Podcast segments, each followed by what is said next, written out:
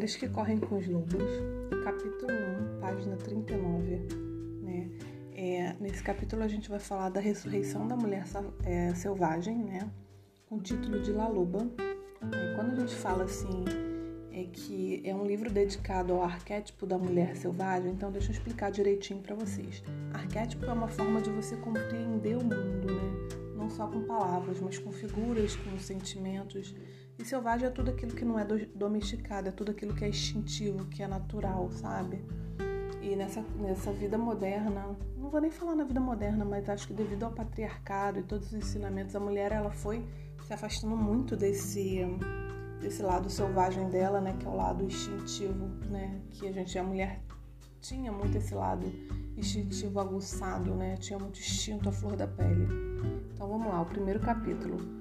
Uma velha que adorava colecionar ossos e se chamava La Loba, ou aquela que sabe. Ela colecionava tudo que tinha risco de se perder no mundo. Ela colecionava ossos de vários animais, mas especialmente ela gostava de colecionar ossos de lobo.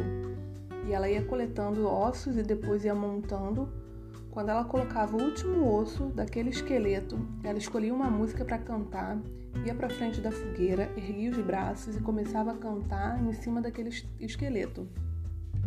Conforme ela ia cantando, os pelos iam surgindo, ela continuava cantando, a carne aparecia. Conforme ela vai cantando e se entregando àquele ritual, né, aquele ritual de ressurreição, o animal ganha vida e corre para a mata. Quando ele corre, ele entra em contato com algum elemento da natureza e vira uma mulher que sorri e é livre. Né? É para a gente parar né, e olhar para dentro e ver o que está morto, o que, que resta desses ossos. Né? Quando ela bota o osso aqui, ela quer dizer que o osso é indestrutível, né? Tanto que a gente acha aí, né? A gente acha não, mas os, os estudiosos acham ossos aí de milhares e milhares de anos. Então, assim, o que está dentro da gente que é indestrutível e que vale a pena a gente é, é, fazer a ressurreição, né? ressuscitar isso tudo. E, e a gente também precisa saber o que a gente quer ressuscitar e o que a gente precisa também botar um ponto final, né? O que a gente precisa queimar, jogar fora, deixar no meio do caminho, né? É, a grande tarefa de nós consiste em aprender a compreender a nossa volta e dentro de nós exatamente o que deve viver e o que deve morrer. Né? Isso é um, um, um trechozinho que tem na, no livro, eu vou repetir. A grande tarefa dentro de nós consiste em aprender e compreender a nossa volta e dentro de nós exatamente o que deve viver e o que deve morrer, né? Então, assim, isso tem que ser um mantra, né? A gente tem que repetir isso todos os dias, sabendo o que deve morrer e o que deve viver dentro de nós, né? É, não vale a pena a gente carregar muito peso, né? E tudo que é pesado é porque está na hora da gente deixar para trás. É olhar para dentro mesmo e você ver o que, que não cabe mais na sua vida, né? E entender o que, que você quer resgatar. Não importa se seja um desejo que você tinha lá na infância, mas é você entender o que você quer resgatar, quem você quer ser. É, é um conto muito doloroso, é um conto que fala do encontro com a morte, né? E na sequência também fala da vida, do mesmo jeito que ela resgata aqueles ossos mortos, né? Claro, aqueles ossos de animais mortos, que ela resgata aquilo tudo. Depois vem a vida, né? Quando a mulher, quando o lobo corre, vira mulher e dá um sorriso.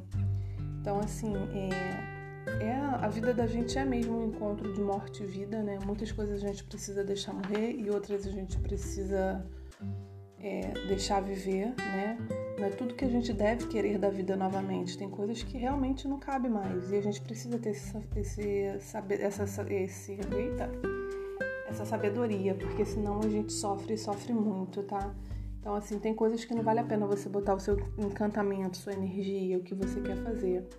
Né? Existem várias maneiras de a gente se conectar com o nosso lado instintivo e entender o que, que a gente tem que ressuscitar, o que, que a gente não tem que ressuscitar, né? Então, para isso, a gente tem várias fontes. A gente tem terapia, a gente tem dança, a gente tem meditação, a gente tem tarô.